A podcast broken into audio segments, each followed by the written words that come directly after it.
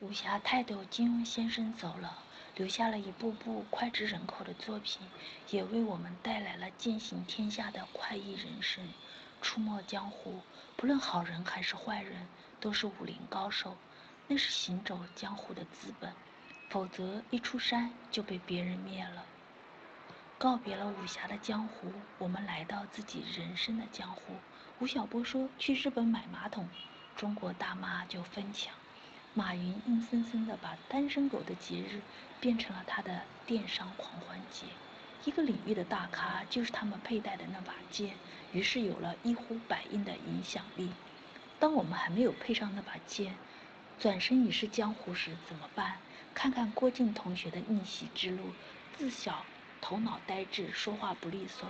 四岁的时候不会说话，六岁的时候和别人说话还说了一头汗。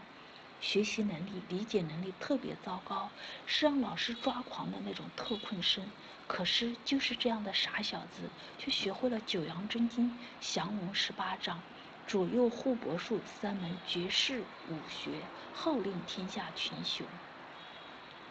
熊孩子成为大侠的三个关键：一、目标明确，建立好习惯，拥有好品质；第二个，不贪多求全，打好基础；第三。既要有良师，又要有益友。